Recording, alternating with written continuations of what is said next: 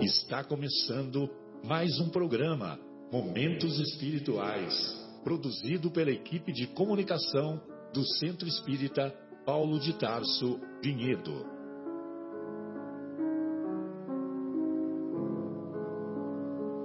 Se guardas contigo o estigma do sofrimento, indagando pela solução dos velhos problemas do ser e da dor, se percebes a nuvem que prenuncia a tormenta e o vórtice traiçoeiro das ondas em que navegas, vem conosco.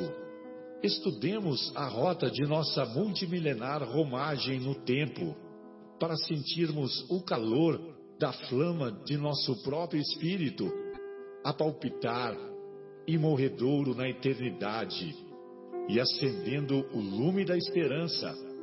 Perseveremos juntos em exaltação de alegria que Deus, o Pai de infinita bondade, nos traçou a divina destinação para além das estrelas. Boa noite a todos. Estamos iniciando mais um programa Momentos Espirituais. Hoje, com a alegre presença do nosso amigo José Irmão, nosso amigo João e o Guilherme aqui na, na nossa mesa de som. Com a ausência do nosso âncora mestre Marcelo Cesário, que, devido a compromissos profissionais, não estará conosco hoje, a bela voz e o belo pensamento do Marcelo. Um abraço, Marcelo, que esteja conosco aqui em pensamento. Hoje, no programa, nós iremos, como temos feito nos últimos dois programas, né? Trataremos do primeiro bloco do tema que vem sendo é, feito semanalmente, que é o tema do Centro Espírita Paulo de Tarso, né, nas suas duas unidades, na unidade do Jardim Itália e aqui na capela. E o tema dessa semana é o capítulo 21, haverá falsos cristos e falsos profetas. Isso faremos no primeiro bloco. E nos outros demais blocos, três blocos, voltaremos ao assunto, né, irmão? Exato. O, o assunto referente à, à reencarnação, que é um assunto que, na verdade, não se esgota. Então, nós vamos tentar né, colocar ele não complementá-lo, mas tentar concluir de alguma concluir forma, de alguma né, forma, mas é inesgotável o assunto. Nós Exatamente. poderíamos ficar falando de reencarnação aí Muitos é, programas. muitos programas, né? É verdade. É porque é um, é um assunto é, apaixonante, é muito bom e é o dogma principal, praticamente, da nossa da nossa tão bela doutrina sem dúvida, espírita. sem dúvida. Então vamos no, no primeiro bloco Uhum. é, falarmos então do capítulo 21, haverá falsos cristos e falsos profetas.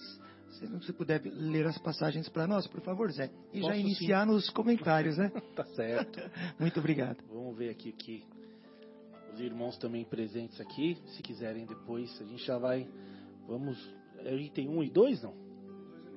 É 1, 2 e 9. Então, do segundo item, a gente já pula para o 9 aqui para lermos, né?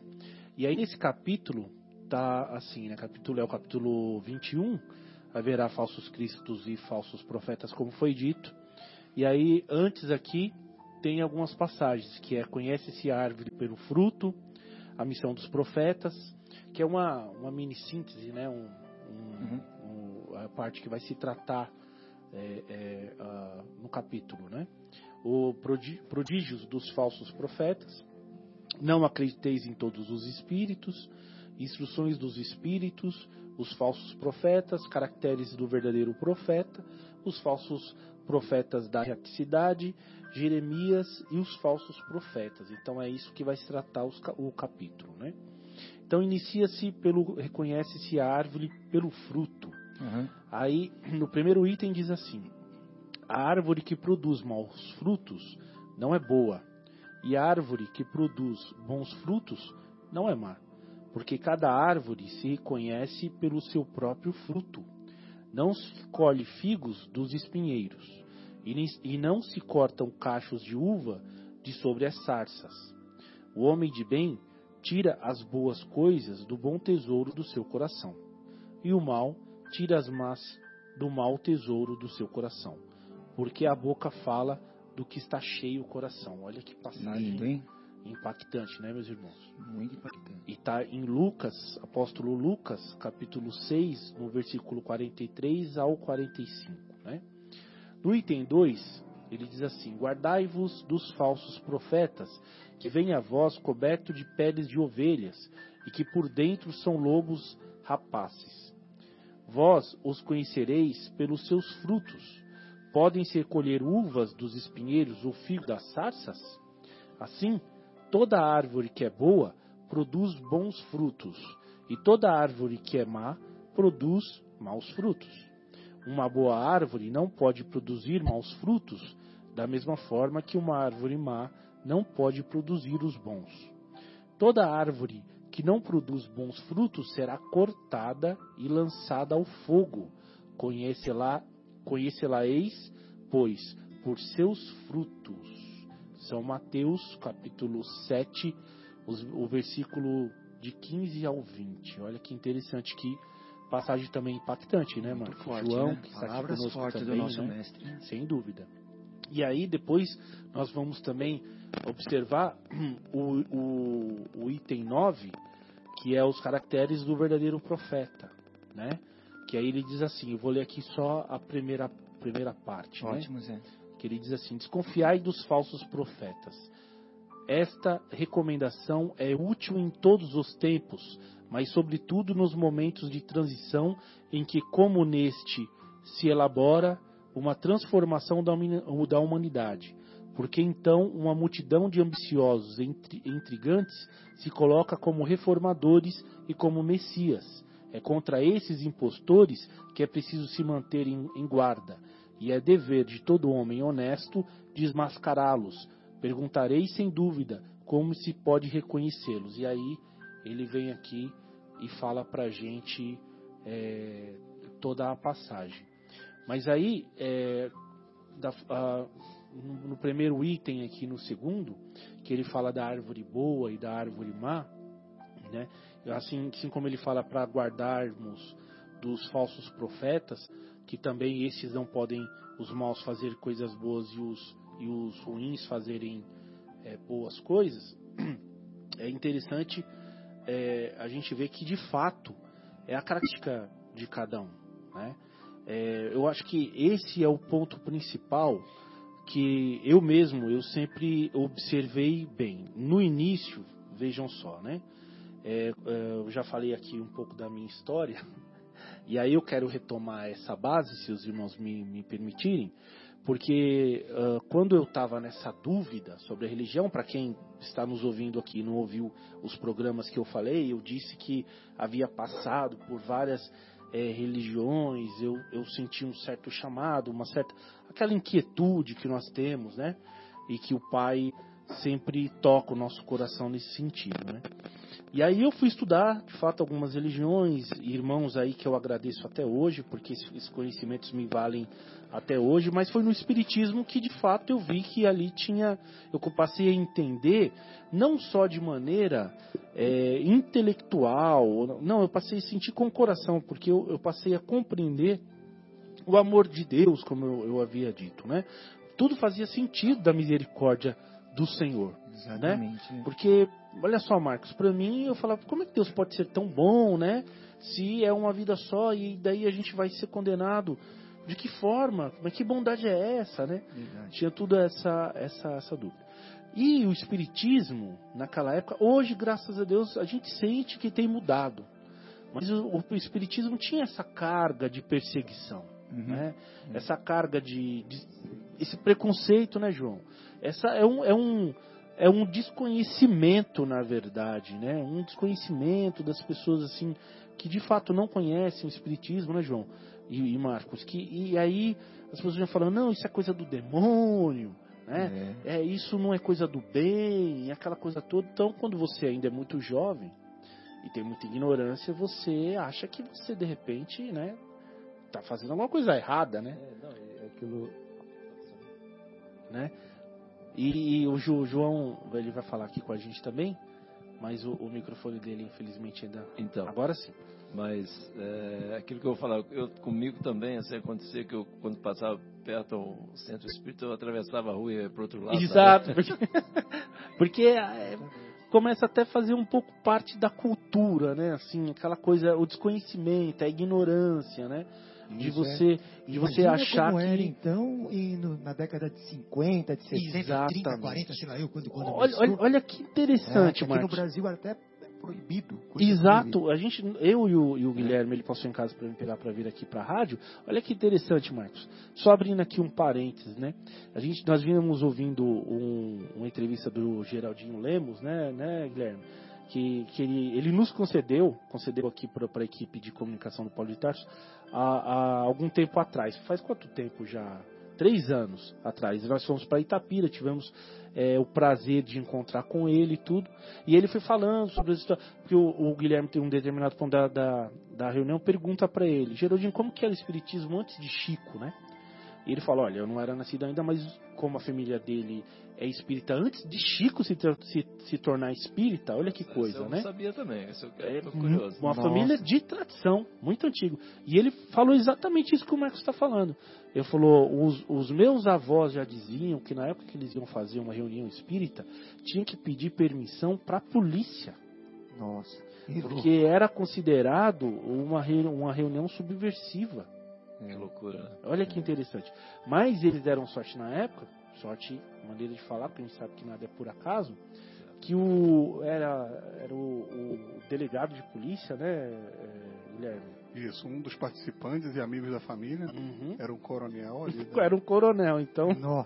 Facilitava as coisas. facilitava a coisa. Fazia né? vistas grossas ao, ao encontro. Exatamente. Agora, imagina A o que deve ter passado Eurípides Barçanufo, né? Exatamente. Que história dele linda, que ele, numa cidade estritamente católica, ele fundou um, um colégio. É, era tido quase como bruxo, né? É. Como era um déspota, um, um, né, um Sim. ficava vivia praticamente à margem da sociedade. Fundou Nós sabemos o que colégio Chico, Allan quando- Kardec. Quando trabalhava lá, se eu não me engano, em Pedro Leopoldo, né? Que ele trabalhava numa, numa vendinha e tal. As pessoas se recusavam a comprar, né? Enquanto o dono Pois não é. mandasse Chico embora, eles se recusavam a comprar lá. e o Nossa, dono gente. bateu o pé, não mandou, e ele fechou as portas, infelizmente, para você ver.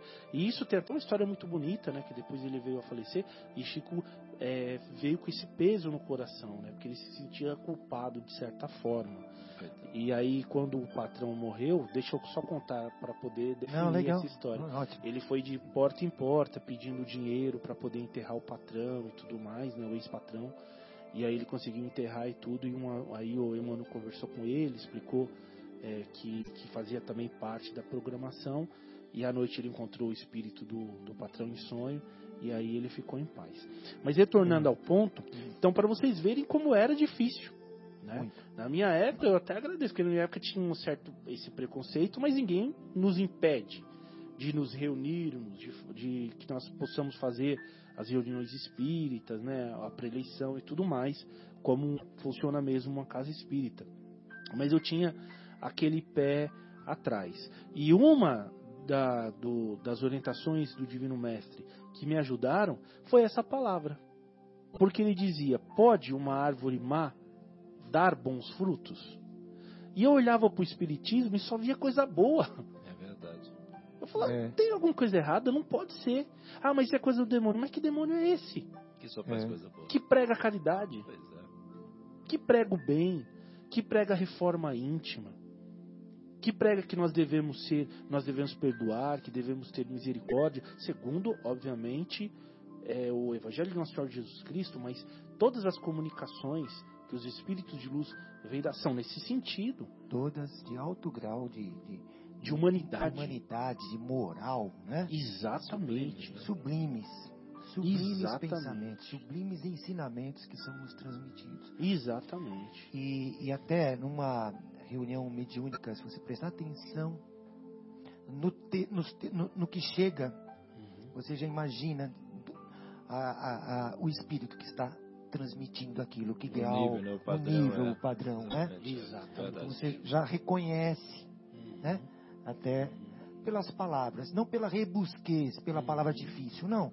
pela palavra dita do coração. Pelo fundo, né? Do fundo da mensagem. É, assim, né? fundo da Exatamente. mensagem. É Você que está mais acostumado a trabalhar diretamente com isso, né, João? De, de- É, nas reuniões é a hora que a gente recebe assim uma tem a, a gratidão de receber algum recado assim, da espiritualidade é, é muito emocionante, né? Porque Sim. vem numa simplicidade, o amor é tão grande, é uma coisa a gente se sente envolver com um carinho tão grande, é muito impressionante. A Verdade. atmosfera é diferente. É, né? e assim, aquilo que você falou, né? Que, é- Uhum. que demônio é esse, né? Exatamente, É, que transmite coisas. coisas tão boas É, assim. é uma árvore de bons frutos. Exato. E, e era um nível, meus irmãos, que eu me lembro que na época eu, eu vinha lá as lágrimas assim, eu, eu, eu me sentia extremamente emocionado. E era de uma profundidade que eu falava, Senhor, agora eu, agora eu sei quem é, quem você é, porque passou a fazer sentido a reencarnação. E aí quando eu li, olha só, começou pela reencarnação e tal, aí eu fui lendo, aquilo começou a fazer sentido para mim. Eu falei, nossa, a misericórdia de Deus agora para mim tem sentido. E aí eu li uma das grandes frases do Espiritismo, né? Que, se eu não me engano, é, Allan Kardec coloca, né? Porque Paulo põe no início fora da igreja não há salvação e Kardec faz uma adaptação e diz fora da caridade, porque Paulo está se referindo à igreja como como instrumento de melhoramento, né? Como instrumento de, de meio de humanidade, né? E aí o, o Kardec de uma maneira contemporânea vem nos dizer é, no sentido humano e profundo que na verdade fora da caridade que não há salvação, porque aquele que está na religião e não se não se melhora, não se torna algo melhor, não se torna uma pessoa melhor, né, uma pessoa caridosa, e caridosa no sentido completo da palavra. Não estamos falando aqui só da caridade de dar o alimento, a caridade de dar só o necessário, o necessário para a alma também. Né? Caridade como meio de perdão, como meio de, de, de amor, de fazer o bem e assim por diante. Né? Então, ou seja, a, é, que salvação é essa? A salvação do conhecimento, a salvação da prática do amor. Porque só está com Deus, só está com Cristo, quem vence a si mesmo. E se torna uma Exatamente. pessoa melhor. É. Uma pessoa. Eu li essa semana uma coisa em André Luiz. Meus irmãos, vocês veem como são, né? Eu li, eu já li, graças a Deus, algumas obras de André Luiz. E teve um livro que me marcou muito. Todos, na verdade, me Na marcaram. realidade, todos marcam. É, cada um da sua forma, né? Não tem como falar. Mas tem um livro que eu acho realmente também muito belo, que é o Missionários da Luz. Lindo. E lá em Missionários da Luz, é aquilo que a gente nós estávamos conversando semana passada, né?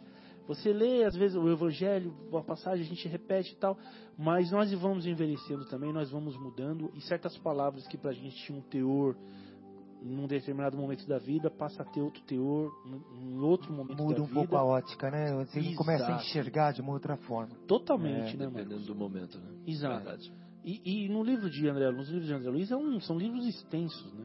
É. Quantas coisas nós não deixamos, assim, não, não nos escapa, né? E lá essa semana eu precisava fazer um- uma preparação para uma apresentação é, em colaboração com dos amigos lá em Valinhos. E eu li uma passagem de André Luiz que eu falei, olha que coisa extraordinária que André Luiz está falando aqui. E até levei isso para os irmãos lá. Que ele, é, Alexandre, no livro, o Espírito de Alexandre diz a André Luiz, André, é necessário que o homem seja esclarecido, mas só o esclarecimento não basta, porque há muitos esclarecidos que não saem do lugar. É necessário que ele seja iluminado. Isso. Então, olha só, nós podemos ter esclarecimentos e não sermos iluminados, e isso acontece muito. É verdade. Então, além do esclarecimento, do conhecimento que possamos ter, é necessária a iluminação. E a iluminação só vem pela prática do bem. Exatamente. Porque até, É Zé, você falou uma coisa Verdade. correta. Porque nós podemos pegar o livro, Evangelho segundo o Espiritismo, o livro dos Espíritos, ler, ler, ler, ler, ler dez vezes, sei quantas vezes, decorar de, de, de cabo a rabo, né, digamos assim, né, o jeito de se falar. Ficar de cor, é. Ah, qual é a questão? A questão é essa. E qual é o versículo? É esse. Ou seja, você tem tudo na cabeça. Você leu. Você está sentindo. Né? Tem, tem na cabeça, mas não tem no coração. Não tem no né? coração. Né? Então, as, é, isso realmente você falou uma coisa correta. Né? Tem que na tocar verdade, o coração. André Luiz, né? É, André Luiz, é olha exatamente. só. O Alexandre É, né, que, fala que é extraordinário. É, é extraordinário. Porque Você quantas que vezes. ser iluminado. Exato. Porque a responsabilidade de passar uma mensagem Uhum, divina, né, que vem Uhum. do céu, você é o instrumento. uhum, Você passar para outras pessoas que estão que precisam ouvir aquilo, que querem ouvir aquilo, uhum, né? uhum, É muito grande. De quem conduz uma uhum. um- um- palavras, Sim. né, para aquele que você pode estar tocando profundamente uma pessoa, Uhum, é, e normalmente está mesmo, ou até várias, né? uhum, ao ponto assim é, de, deste, é, dessa pessoa estar totalmente, totalmente despida de orgulho, uhum, não pode ter o orgulho nisso, né? E uhum. muito menos o egoísmo, né? Sim. É a busca pelo, pelo, pela, pela diminuição dessas coisas, né, mano? Nada através disso. Sem dúvida. Porque às vezes, olha só que interessante fazendo um link aí, né, meus irmãos? Às vezes, olha só, João, a gente, e Marcos, a gente pode ser esclarecido, né? A gente pode até, como você disse, eh, Marcos, falar aos outros irmãos, mas a iluminação vem de você vivenciar aquilo que você já sabe, ou que você acha que sabe, né? Verdade. Aí vem a sua forma de agir dentro de casa, a sua forma de agir quando ninguém está olhando, digamos, né? Ou, ou aqueles que você sabe que tem algum tipo de, de, de consequência Perante a sociedade. perante a sociedade. também. Então vai a forma como você trata o outro, né? Se você é um patrão, como você trata os funcionários, se você é funcionário, o respeito que você tem ao patrão, aos seus companheiros de trabalho, que é o que a gente sempre fala aqui, ao seu vizinho. Então não é só o ler, o conhecer e o ser esclarecido, é o agir para ser iluminado, né? agir para ser iluminado. E aí entra os falsos profetas às vezes, É né? aí que, que acontece. Às vezes até a gente ainda está num estágio aqui é, levando a palavra de uma maneira mais tranquila, no sentido assim, é, a gente permanece como falso profeta enquanto a gente não consegue incorporar essa vivência. Colocar em prática o que a gente prega. Exatamente. Exatamente. Isso, isso, isso exatamente está Exatamente. exercendo o papel de falso profeta. Exatamente, porque É, se nós já temos o esclarecimento, nós temos que dar os frutos. E se não há os frutos do bem, então É. pode uma árvore boa dar frutos más e, né? Isso, Ou uma árvore estéreo, né, Marcos? é, isso tem até um link, né? Se a gente for nesse sentido a palavra, a parábola dos talentos, né? Uhum. Porque nós recebemos, na verdade, alguns dons, Sim. né? Uhum. Para que possamos ajudar alguém, nos desenvolver como espírito, ajudar a humanidade, enfim. Uhum. Cada um tem seu dom, né? Uhum. E todos nós somos instrumentos de Cristo, né? Não é porque, ah, eu, eu, eu não sei isso, eu sei aquilo. Tem gente que tem habilidade para algumas coisas, outros têm habilidade para outras. Uhum. São vivências. Experimentará outras coisas, com certeza, em outras vidas. Uhum. E muitos têm o dom da palavra, né? Aquele dom que você movimenta pessoas, você Uhum. convence pessoas com aquela palavra. Né? Uhum. É verdade. E, e isso é um talento que, que a espiritu, espiritualidade colocou para essa pessoa.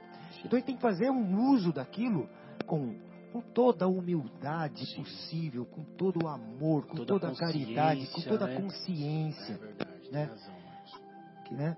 sem é, pensar em benefício próprio ou sem pensar em nada, porque ele está ele recebeu de graça, de graça que dar. Você vê que são vários capítulos, um linkado Sim, no outro, sim. né? E o que você está falando é muito bom e muito sério.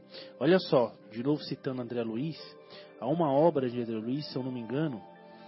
Ai, agora eu não sei se é no Mundo Maior ou se é em Libertação. Eu acho que é no Mundo Maior. Em que André Luiz ele vai até um, um antigamente chamado manicômio, né? É onde se tratava das pessoas de doentes mentais. Hoje, graças a Deus, mudou muito, né? Existe outro tipo de tratamento.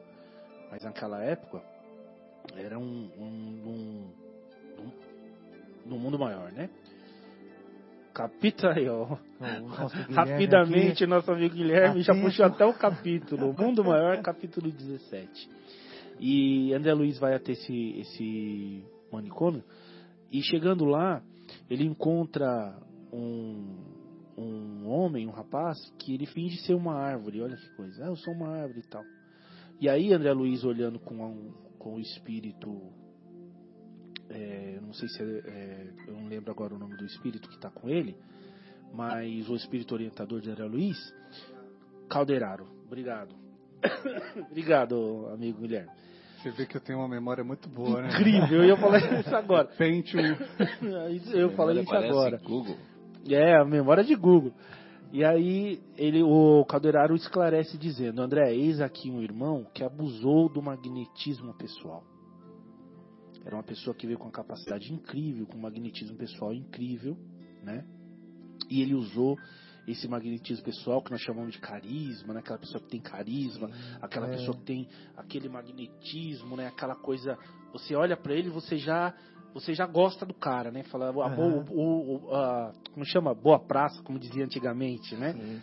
Esse cara, ele é bacana, né? E tudo mais. Aquele cara que, que ele, ele emana uma... É um- uma coisa inexplicável. energia. Uma isso, uma né? energia boa, né? Uma, uma energia de convencimento, uma energia de doçura.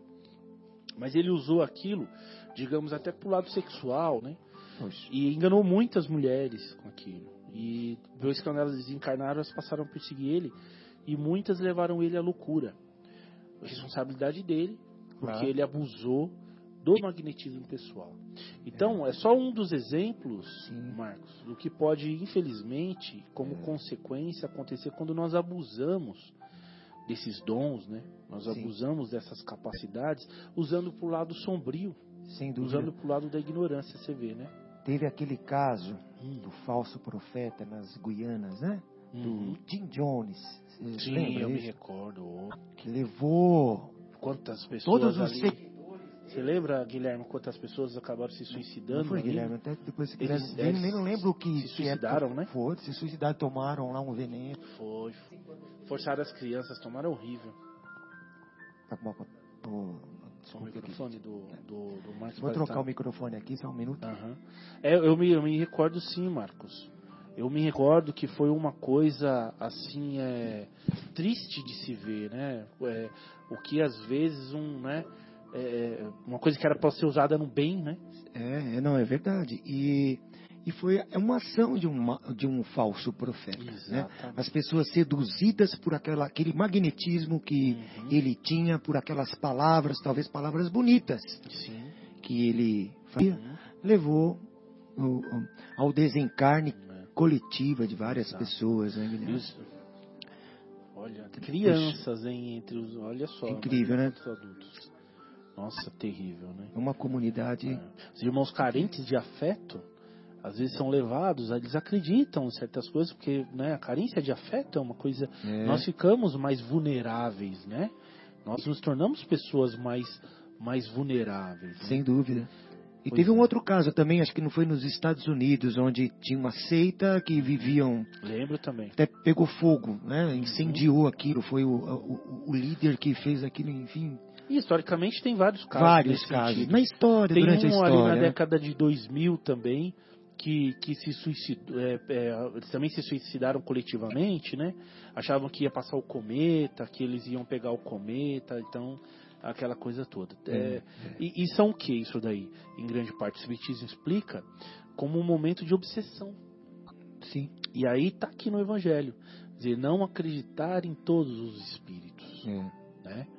E tem uma passagem de Allan Kardec mesmo, que acho até Dutra Dias que diz, numa das palestras dele, né? Que fala que, ah, eu não me recordo bem a situação, mas parece que morreu o pintacilgo, o passarinho, né? E aí tem um espírito que fala para ele que ele pode invocar o espírito do pintacilgo e tudo mais, e o pintacilgo, e aí ele olha pro, né, o Kardec pergunta pro espírito mentor dele, mas como assim? Falou, é. E se você perguntar, realmente, o Pintacilgo vai, vai responder. Só que não, né? Não é o Pintacilgo. Você vai ficar na mão de espíritos zombeteiros, de espíritos brincalhões. Isso mesmo. E aí ele faz até uma advertência. Cuidado, Kardec. Se você perguntar às pedras, as pedras responderão. Porque sempre vai ter alguém para ouvir e alguém para para responder no lugar daquele, daquele espírito que você acha que é do bem. Então, a partir desse momento, Kardec passa a ter até muito mais critério nas respostas que ele recebe. Né? E aí ele nos, se os irmãos se recordam, ele, ele nos adverte, né? Pro teor das mensagens, Exatamente. Ele fala, ó, cuidado ao teor das mensagens. Não adianta ter uma assinatura de alguém muito conhecido. Né? Então, me veio um Rui, um Rui Barbosa e comete erro de português. Sem dúvida. É, não é condizente com a Com o espírito, quer dizer, ele desaprendeu, É, ele involuiu, existe essa evoluiu, ele involuiu, ele voltou, Pois é. não tem como. É. Então você tem que ficar ligado, né? E muitos Esse tipo espíritos de fazem isso, eles se apresentam como outros, né, né Sim, João? com nomes importantes, né? Verdade. Por isso a gente precisa ficar atento. Ah, E também, às vezes, o próprio linguajar, assim, né? Às vezes, Sim. é, é, é, é questão da gente parar, sair da, vamos dizer, da, da- deixar de ser um espetáculo, né? A gente não está mais nessa, nessa fase, tá Exato. Depois de, de algum tempo de estudo, os irmãos que estão nos ouvindo, estão começando tal, Uhum. primeiro tem aquela aquela parte fantástica, né, que a gente acha que é extraordinário. Na realidade, não tem nada de extraordinário, né? A gente é, os espíritos quando estão desencarnados, né, estão na erraticidade, Uhum. é, simplesmente é uma diferença de estado, como nós já estivemos lá Sim. e vamos voltar para lá todos Bem nós. lembrado, João. né? Exatamente. Então, assim, como a gente desconhece, aí fica parecendo fantástico, Uhum. extraordinário, mas não é nada de fantástico. sim, sim, Né? é verdade. E aí quando é, é, a gente tira essa questão do espetáculo, desse né, fantástico tal, aí a gente é, tem que prestar atenção de uma forma é, como Kardec, igual você está Uhum. muito bem colocando, vocês dois estavam falando, eu estava aqui ouvindo. E assim, exatamente Kardec nos dá as ferramentas para nós é, é, orar, como Cristo nos diz, orar e vigiar. A gente Sim. tem que estar vigiando sempre. Né? E chega algum espírito aí começa a falar alguma coisa pelo próprio linguajar e no fundo tem alguma coisa esquisita e fala, opa, tem alguma perturbação aí É, nesse porque negócio. a gente tem que tomar né? Cuidado, né, estar João? atento. Porque até- até como o Kardec falou, tem os pseudos sábios. Que às vezes inicia falando sábio, de maneira é, opulenta, bonito e tudo mais, e quando você vai ver no teor mesmo da informação, não tem nada de útil. É. Embora às vezes. Diga, diga.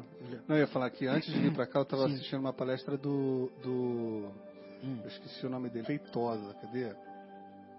Nazareno Feitosa. Ah, muito Uhum. bom. né? muito. E o que, que ele fala? dele. Ele fala também o seguinte: é, os espíritos que dão comunicação aqui na Terra são relativamente imperfeitos. Sim, é igual como o João falou. né? né? Então a gente tem que ter o cuidado de não se levar é, por por é, espíritos que deem uma comunicação que pareçam ser de alto nível. Por outro lado, e aí o que é legal é que ele lembra é, que está em Mateus isso aí que Pedro fez uma grande confissão sobre Jesus. Falou para Jesus assim: Tu és o Cristo, o Filho do Deus vivo.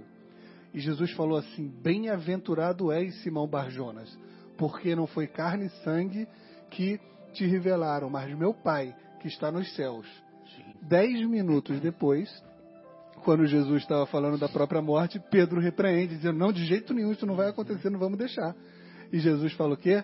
Arreda, Satanás, tu és para mim pedra de tropeço. Então veja, até o próprio Pedro, Naquele Uhum. momento. naquele momento, teve o seu, seu Deslize. é, seu momento impuro, seu momento É. de, de não entendimento Não maior. entendimento. Sim. E por outro lado, por isso que às vezes as palavras enganam, mas como o Zé estava falando, quando você começa a olhar as obras, Sim. quando você começa a olhar as obras, fica pouca dúvida. É. Sem dúvida. É. Sem dúvida. Exatamente. Os frutos, é, bons frutos de boas árvores. Né? Exato. Mas E aí, e até, eu queria até dar tempo de abordar o último, o último item, Dá, dá. né? Que daí, Eu só queria falar, só um, assim, rapidinho, dentro exatamente desse tema que a gente estava falando agora, assim, é o seguinte, que eu até comentei dos irmãos que estão co- conhecendo o Espiritismo agora, que Sim. realmente até presenciar uma, uma, uma mensagem, assim, é, é emocionante, né? Mas isso, inclusive, a gente, é, é, assim, os- é, as pessoas que estão acostumadas a ouvir, é, é, tem que tomar esse cuidado, porque assim, pode se deixar levar, entendeu? se não dúvida. estiver atento. Isso não, não é só para quem está começando, Sem conhecendo, que não conhece. Não, pes- pessoas que já estudam, já estão há muito tempo, podem se deixar levar. Então, assim, a gente tem que tomar esse cuidado. E Kardec nos adverte lá no livro dos médiuns, eu não vou lembrar agora Uhum. o trecho exato, mas ele dá passo a passo, e ele, ele cita isso de uma forma muito clara Sim. né? Eu só queria ressaltar essa questão que esse, essa observação é válida. É, o cuidado é muito grande, você vê, né? É, isso aconteceu com, com o Chico, depois também aconteceu com o Divaldo. Eu lembro que existe uma história que até quando Emmanuel aproximou, que Chico começou a fazer as primeiras psicografias, não só de Emmanuel, mas como de todos os outros espíritos, depois Emmanuel falou assim, meu filho, agora junte tudo e queime, né? Ele falou, mas por que são mensagens? Não, porque era um treino. Ali servia para o médium também poder observar, poder sentir e tal. Então o Chico também passou por um treino. O Chico também, Chico às vezes confiava até de Emmanuel, né? Ele tinha sempre aquela aquela questão de estar observando o que vinha, que mensagem que vinha, para ele não ser usado como meio de mistificação, porque a capacidade ele tinha, né, João? Tinha todo o aparelho. Isso, exatamente, e bem, bem na linha do que o Marcos acabou de dizer. Assim, por exemplo, é uma responsabilidade muito grande, Sem né? Que, dúvida. por exemplo, igual nós estamos aqui nesse momento conversando. Então é muito importante a gente estar atento, né? Vigiando né? Uhum. os nossos pensamentos, nossos sentimentos, o que que a gente diz, né? Para não, Uhum. para a gente ser fiel, né? à- Sem dúvida, à doutrina, né? sem dúvida. Eu acho que até o primeiro, eh, você vai concluir, né, Zé? Depois eu até gostaria de ouvi-lo também. Uhum. Mas o primeiro passo, e o que essa doutrina também, a espírita, nos leva a ter uma fé raciocinada, né? É, A, a raciocinar. Ou você não, não, não ser não, não uma fé cega, mas uma fé que leve a refletir, né? a raciocinar sobre aquilo. E a doutrina nos leva muito a isso, Sem né? dúvida. né, Zé? Sem dúvida. aí você começa a refletir as- o, o que você lê, o que você vê, né? E, e é, e é assim, é daí Sim. que a gente vai se achando. Sendo, e, e é levado a, a fundo, como o João disse, né? Que é orar e vigiar que o mestre nos orientou, né, Marcos?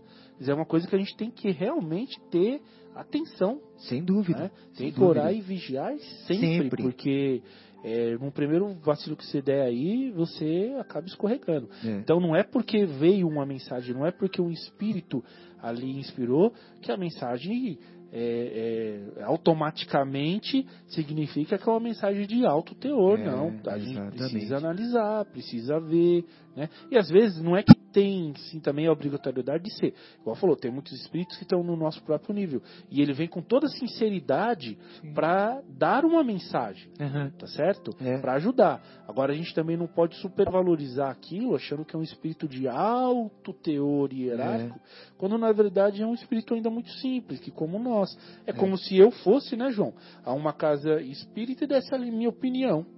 Né? Eu- é. eu- Os irmãos podem ouvir, concordar ou não, mas não pegar como uma verdade, porque foi o Zé Irmão que falou, foi o, o Marcos que falou, foi o João que falou simplesmente. Sem Exatamente, né? Sem dúvida. Então tem que ter bastante critério, Critério, cuidado, né? Estudo também, estudar, mas estudar de coração, né? Uhum. Mas ter a mente sempre com a humildade na frente, com, com a, a caridade, com o Exato. amor na frente, né?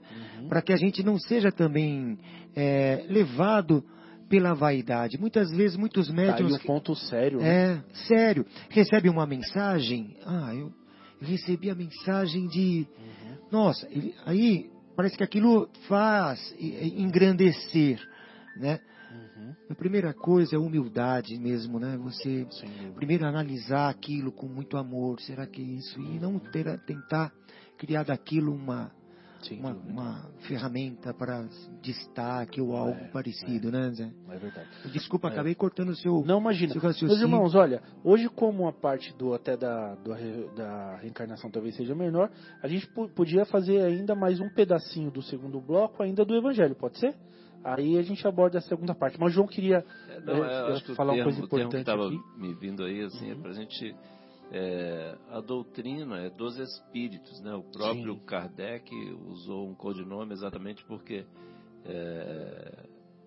para não ter nada de personalismo. Então a gente precisa, o que a gente precisa fazer é deixar de lado o personalismo, né, Marcão? sem dúvida. Assim, e aí, nesse momento, a gente é, é, entregar, vamos dizer assim, entregar de corpo e alma, assim, atento, né, e, e confiando nos espíritos que vão estar sempre do nosso lado. Se a gente estiver bem intencionado, né, a- os espíritos que, que nós vamos, com quem nós vamos Uhum. sintonizar em função dos nossos pensamentos, da nossa é, é, vamos dizer, do nosso critério, Sim. né, Do nosso campo astral até, né? Do nosso, Exatamente, da nossa exatamente. vibração. Então aí a gente vai, então assim, por isso a gente deixar de lado o personalismo né, e, e levar em conta que nós estamos falando ali em nome da doutrina espírita, né? E essa é a responsabilidade, né? Sem dúvida, João. Sem dúvida. Então vamos fazer o, o intervalo, Marcos? Vamos? Vamos lá, vamos ouvir é, na voz de Milton Nascimento e Beto Guedes, Fé Seca, Faca Amolada. Nossa, que linda. Estamos de volta com o programa Momentos Espirituais, produzido, coordenado pela equipe de comunicação do Centro Espírita Paulo de Tarso, que fica ali na Rua dos Pintacilgos, né? a unidade Jardim Itália, na Rua dos Pintacilgos. A Rua dos Pintacilgos é uma rua sem saída ali no, no Jardim Itália. Isso, exatamente. E tem a outra unidade que é aqui na Rua do Café, a unidade Capela. né? As duas unidades nossas têm bazares. Esse bazar pra, para o Centro Espírita Paulo de Tarso ele é muito importante, que é uma das, das fontes de renda, de arrecadação, do, do pouco de dinheiro com o qual o Paulo de Tarso faz as suas obras de caridade. Distribui alimentos, cesta básica, ajuda a gestantes, né? e o- os próprios é, gastos cobre um pouco, pelo menos, né, Zé, dos próprios gastos que nós temos no centro, porque o centro ele, ele tem um- uma veia doutrinária muito boa, né? Exatamente. É, tanto com crianças de segunda-feira, terça-feira, que são os cursos doutrinários, e Exatamente. todos os outros programas, Alta de Souza, Exato. aquele de visitar enfermos. É, o, o atendimento ao público, né, Marcos? Ele, ele- nós temos as preleções evangélicas, né? Sim, Que são as segundas-feiras, as quartas. Nós temos aos sábados e também aos domingos de manhã. Domingo de manhã. exatamente. Então, às segundas-feiras à noite, às 20 horas, né? Aí nós temos aí uns 15, 20 minutos de preleição. Depois nós temos a fluidoterapia, que é o passe. Passe, né? Então as pessoas ficam ali na sala de preleição, depois elas se direcionam à, à câmara de passe e aí elas tomam, elas, elas tomam o, o passe. Uhum. E essa mesma atividade ela é repetida com o mesmo tema do Evangelho semanal, que ela é, que ela é semanal, né? Então, o mesmo tema agora com outro palestrante às quartas-feiras, também no mesmo horário, Uhum. às 8 horas da noite. Às terças, se eu não me engano, tem atendimento à tarde, não é isso? À tarde, exatamente, porque à noite é- são as aulas do, do, do curso. Exatamente. E, E aos sábados, desculpa, aos sábados às 9 da manhã, inicia-se a preleção. Exato. Não é isso? Então vai até ali, é, vai até as 10 horas, é uma hora ali mais ou menos, que você já tomou o passe e tudo, sai bonitinho. E aos domingos também às 9 horas. É. Agora os cursos doutrinários que o Marcos falou, que é E muito também tem importante aqui também. na unidade da capela, né? Ah, sim, também Tem, tem na unidade tem, do papel. tem. No sábado, no sábado na capela, Ah. começa um pouquinho antes das nove, né? Lá, Ah, essa é 15 para as 9, 15 né, para as João? nove. Isso Lá no mesmo. Jardim Itália no sábado às nove e aqui na Isso, capela às 15 para as pouquinho nove, né? Aí tem um atendimento às famílias, tanto no Jardim Itália quanto aqui, né, João? Exatamente. No- no- aqui também na, na capela. E os cursos doutrinários, que o Marcos falou, que é muito importante, que é o primeiro, primeiro e segundo ano básico de Espiritismo. Depois nós temos o primeiro e o segundo ano de aprendizes do Evangelho. É? Depois nós temos a doutrinação mediúnica, né? Exatamente. O- a educação mediúnica. Agora, São esses- seis anos de curso, são né, seis anos. Agora, esses cursos, a matrícula para ser feita esses cursos é no início do ano. Né? Então, agora que nós já passamos no meio do ano, obviamente que. É, mas ainda tem é, um outro, uma outra apresentação na terça-feira à noite, que é o preparatório de Espiritismo. Ah, sim. Então, para os irmãos que queiram é, é, é, comparecer Começar lá no Jardim agora, né, Itália, por exemplo. isso, iniciar. Que são temas livres, são temas únicos que se inicia e termina na própria terça-feira. Uhum. É o mesmo horário dos cursos, porque os- esses cursos doutrinários, eles são às terças-feiras à noite, começa às 8 da Às noite oito da noite. e vai até às nove e meia, não é isso? Isso aí. E para quem queira ir conhecer um pouquinho mais de Espiritismo, nós temos o, o curso preparatório de Espiritismo. Isso mesmo. Aí sim, o ano que vem tem como se matricular e iniciar. Iniciar dois. para valer.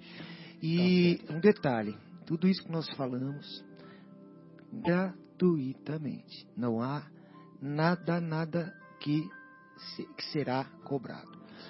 E, e- e como nós arrecadamos? Porque isso tem custo. custos, né? Custos de energia elétrica, enfim, né? Tudo que um local é, é, é, tem.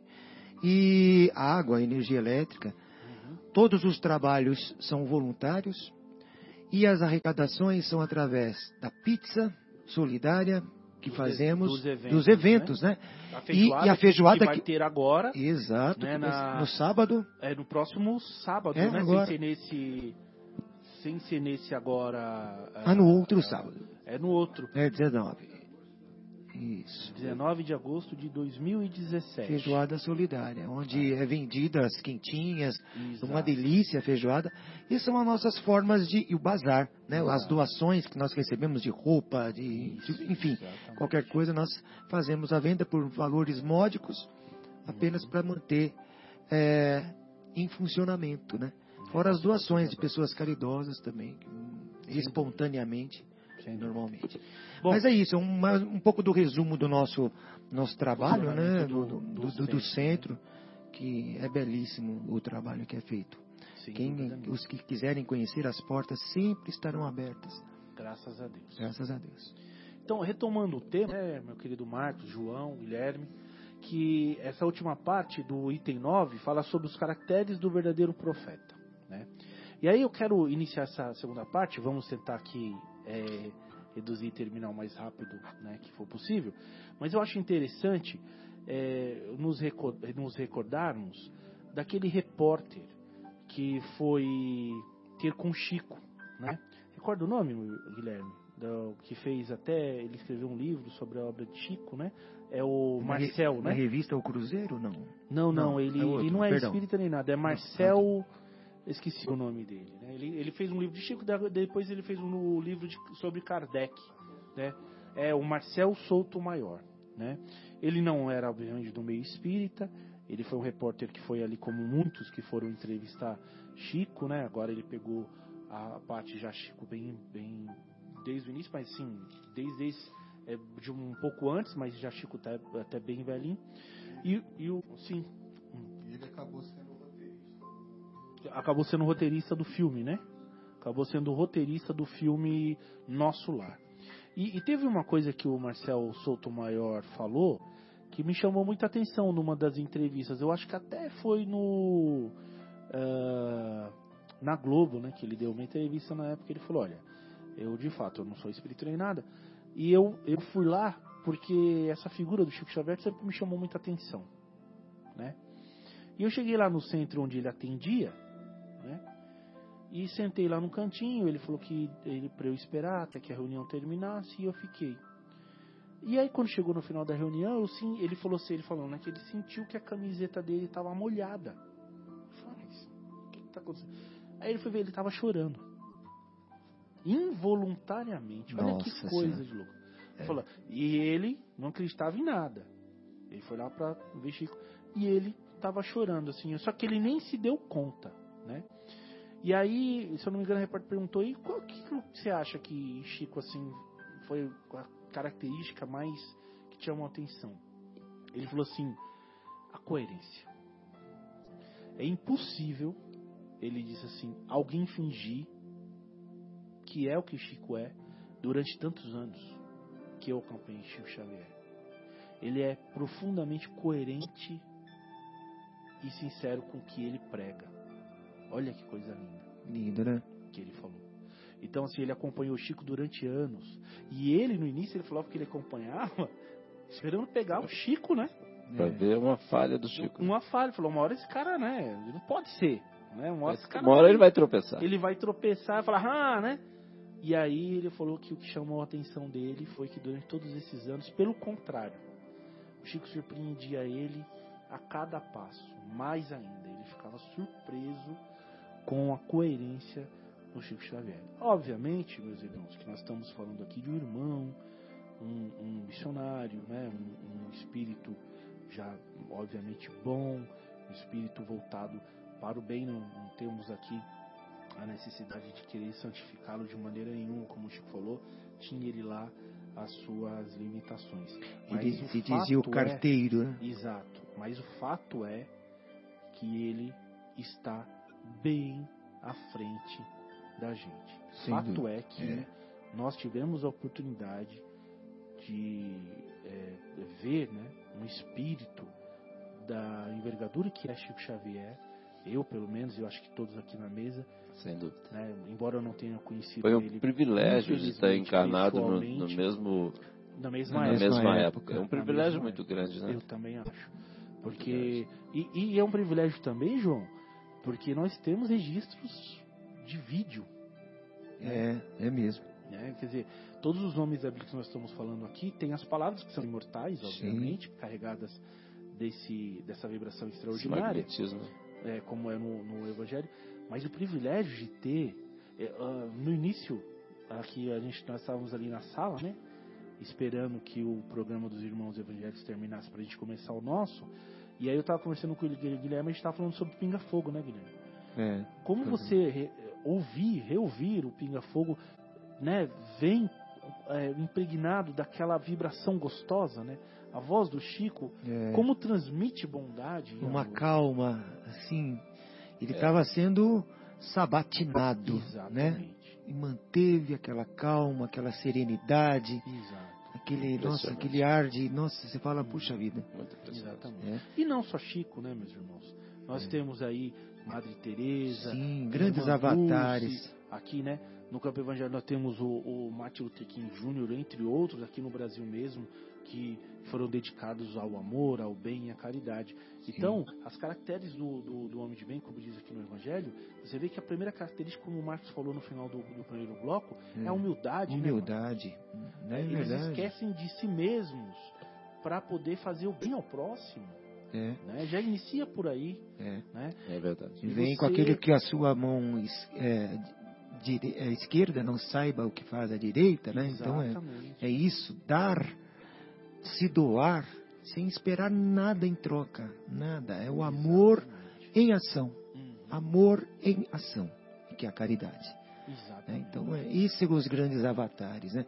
E Chico, ele foi escolhido para esta missão. Uhum. Evidente que a espiritualidade deve ter pensado, é esse o cara, Sim. né? Apostou tudo nele, no sentido de, porque ele, todos nós temos o livre-arbítrio, né? Uhum. Ele poderia ter falado assim, olha, o Emmanuel, tô te ouvindo, mas sinto muito, eu não, não quero, hoje eu tô cansado, não quero escrever. Sim, sim. Mas enfim, ele foi o transmissor de uma mensagem magnífica, não só do Emmanuel, do, do André Luiz e de muitos outros, né, que se manifestaram através dele, né? E, e ele soube mais do que nunca ser paciente, Uhum. ser humilde, Uhum. é, Se apagar, né? exatamente, Ele apagava, do- mas tirava o personalismo dele, deixava. tirava o personalismo Num dele. nível, João, que olha, eu tô pra ver igual. É incrível. Porque se você pegar o que Chico, as realizações de Chico Xavier são extraordinárias mesmo, Sim, mesmo. Mais de 400 livros psi- psicografados. exatamente. Mais de É muito 400 impressionante. livros. É impossível que alguém humano poderia dizer, alguém, se fosse da cabeça dele, Uhum. né, esses Tem 400 como. livros, não tem como. Com o Porque- estilo de cada escritor, de cada como de Humberto escritor. de Campos. E o pensamento, a outros. profundidade do, do ensinamento que, que, que está em cada local. Agora imagina favor. quantas cartas psicografadas Chico não psicografou em vida. Quanta, né? Quantas cartas ele, ele, ele não psicografou? Nas reuniões. de Quantas todas as pessoas ele reuniões consolou? espíritas- Exatamente. Quantas? A gente não, a gente, nós não fazemos ideia. né? Sem dúvida. Nós não fazemos ideia. É, esse é o verdadeiro profeta. Verdadeiro e ele, profeta. E ele se apresentava de maneira extremamente simples. Simples, simples, simples. Diz Hum. Divaldo Franco que Chico tinha a capacidade de cura extraordinária. E ele sempre se esquivava disso. Uhum. Às vezes ele chegava, dava um abraço, não é? Uhum. Ah, meu irmão. Passando magnetismo para a pessoa sem você- dizer, ó, tô te curando. né? Aí você se sentia melhor. Chico, depois que você foi me visitar. Não, dei graças ao nosso Senhor Jesus É. Cristo. Foi merecimento seu. Tal. Ele se esquivava. É, Né, Jesus- Não, não ficar, né? é. Jesus nunca se glo- eh, vangloriou de suas curas, né, João? É. É verdade. A sua fé te curou, é sempre desse, nesse, nesse sentido. Quando ele encontra aquele é, centurião, né, que, que ele falava, não, não vi homem é, de, de tanta fé. Retorne para sua casa que o seu servo é, já está, Está curado. curado. Dizer, sua fé curou, Te, é, te curou, te, sua fé te salvou. te salvou. Então essas eram a palavra do mestre de profunda humildade. né? Ele poderia, ele fez diversos milagres, né, milagres, diversos fenômenos de cura ali para demonstrar que havia algo a mais, né? Que Deus operava através dele, que ele curava as pessoas, mas jamais ele se vangloriou disso. É, eu queria falar só uma coisa para antes da gente terminar, fechar esse ponto que é interessante. A gente, quando a gente fala de espíritos bons ou espíritos mais evoluídos, dá a impressão que eles vêm reencarnar aqui, que é muito fácil, né? E não é não. É, porque também é uma das grandes, grandes características dele. É poder fazer manutenção da própria vontade em se manter no bem. Porque eles amargam muitas coisas. Não é fácil. É uma carga de sofrimento muito grande, é muita renúncia, porque eles é, dedicam a vida Dedicam a vida. E a são Jesus. tentados a sair do caminho. Exatamente. Porque todo mundo quer Exatamente. idolatrar, quer colocar a pessoa num pedestal Exatamente. mais alto, facilitaria a vida dele em qualquer sentido. Olha, outra pessoa normal escorregaria muito fácil, né, Marcos? Muito fácil. A gente precisa. Seduziria pelas A facilidades, gente pela, não né? precisa de. É, é, é, como é minha mãe falava assim? Uma ah, é, algumas palavras. dois miminhos já. Já acabou com já, tudo. já acabou tudo. É, Já nos Já estraga, né? e sabe que Exatamente. eu, eu já li isso a respeito, eu não sei aonde o nosso mestre Marcelo não está aqui, até pra, não- É. porque ele tem uma memória incrível para essas coisas, mas que esses grandes missionários, esses grandes avatares, assim, eles pediam para que até fisicamente eles viessem não tão belos, porque a beleza física ela também seduz. Então eles, com a beleza física, ele poderia se des- desvirtuar Se perdendo. da grande missão. E, e- e na, na verdade é assim, né, João? É É, por incrível que pareça, até eh, me desculpe se eu estiver falando uma- alguma besteira, mas muitas vezes é, no, no processo seletivo a beleza é fundamental né, para se contratar alguém. Né? Isso acontece, talvez o, Guilherme aí que está mais beleza também abre, nessa abre portas, né? abre muitas portas, Abre portas. te facilita caminhos, né? Vale mais que dinheiro. Sem dúvida. Não, mas ah, é. E, e- esses avatares, eles normalmente ele- é uma coisa que eles tinham que poderiam vir belos eh, pelo que pela descrição do Públio Lentulus, né? Jesus era uma bela figura, né? Uma, um- uma pessoa bela, né? Mas esse Jesus, né? Ele com certeza não seria seduzido por isso jamais. É, mas era uma beleza de magnetismo diferente. De né? magnetismo diferente. Né? Governador sensual, planetário. né? Era uma beleza diferenciada. Mas os demais, assim, eu já ouvi algo a respeito, não sei, mas parece fazer sentido.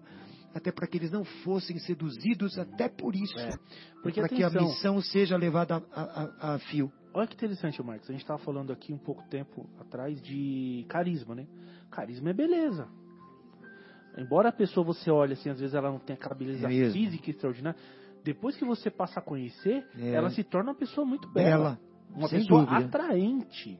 Atraente que eu falo, você quer estar do lado, É, Sim, né? Você quer fazer parte do ciclo daquela pessoa. magnetiza. Isso, de certa forma, é beleza. Também. Então vamos encerrando aqui, né, Marcos? Ótimo, isso. essa primeira parte do Evangelho, graças a Deus. Deus nos abençoe. E vamos dar início à terceira e eu não sei se é a última parte da reencarnação. Vamos fazer um, um, Fazer um breve intervalo. um breve intervalo para já reiniciar com a reencarnação. O, o Guilherme aqui escolheu uma música para nós nesse intervalo, chama-se Raridade, com Anderson Frei.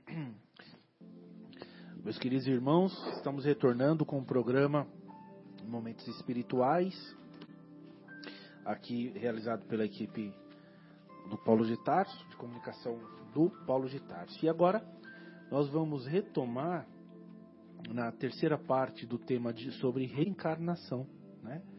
Então, desde a, de duas sextas-feiras para trás aí, a gente vem conversando um pouco, falando sobre a reencarnação, falando como é o conceito da reencarnação segundo a doutrina espírita, não é?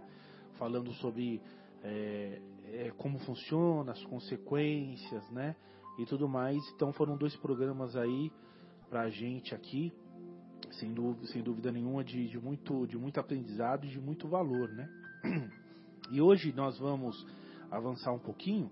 Nós gostaríamos de abordar um pouco a parte científica até. Porque vejam só vocês que a reencarnação ela é estudada pela ciência, né? E são muitos os casos, Verdade. né, Marcos, que acontecem hoje em dia. Quer dizer, o, o como chama mesmo o cientista?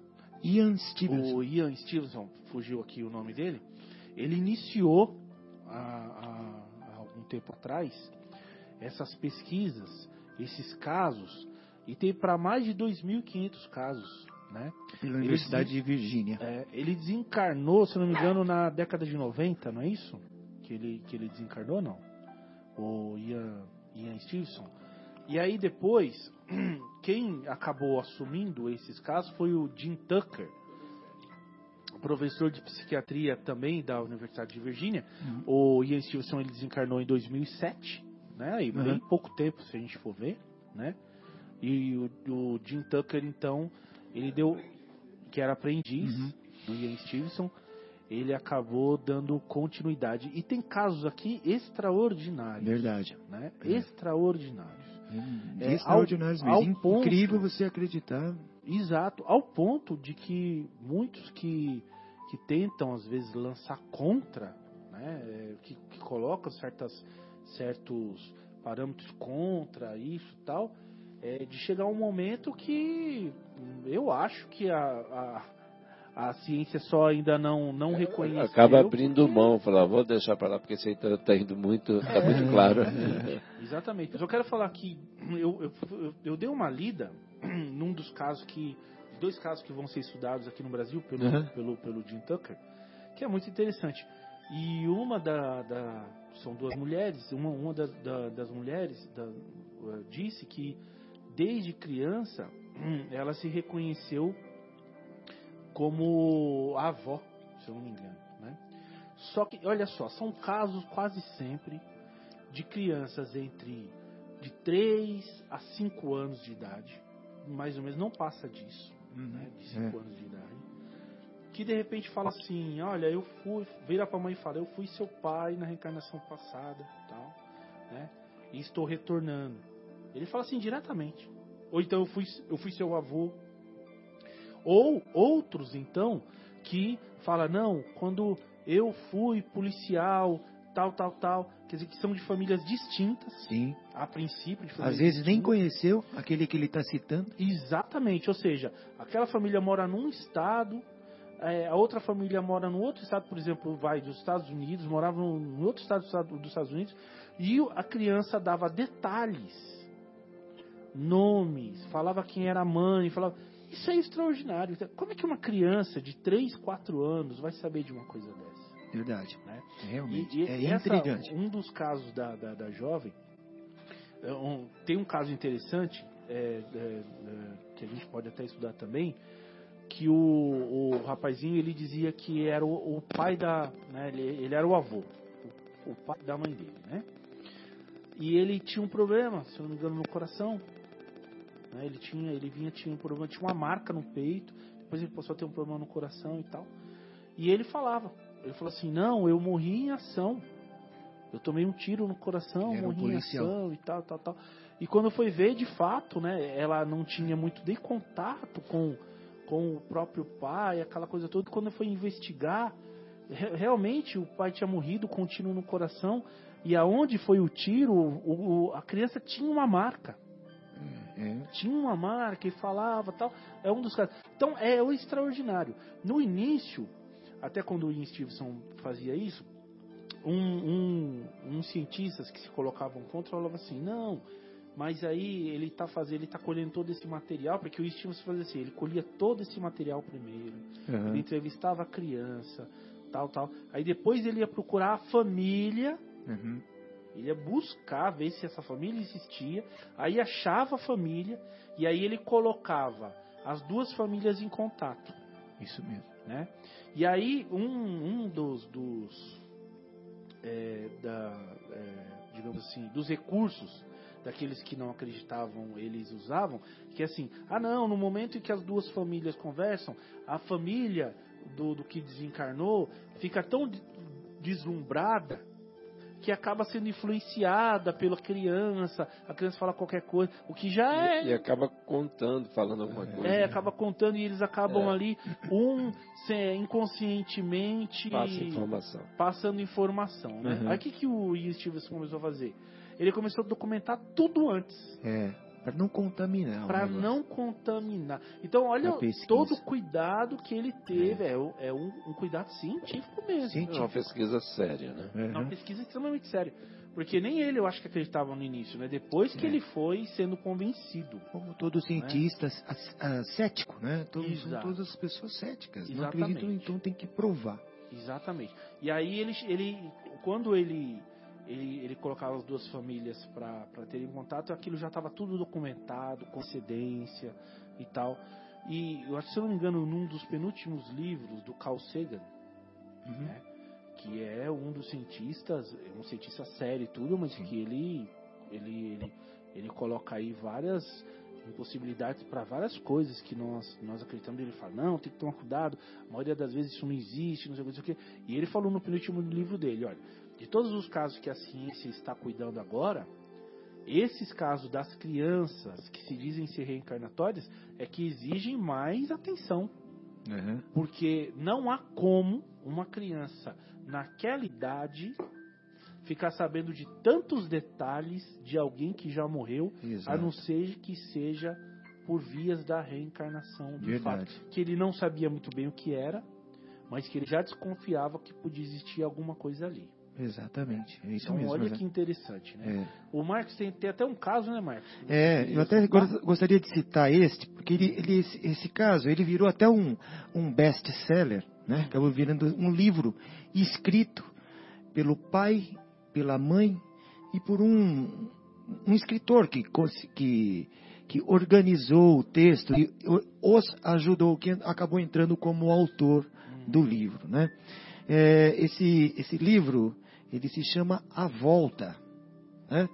que trata é, da- da- do caso, de um desses casos estudados pelo eh, Ian Stevenson.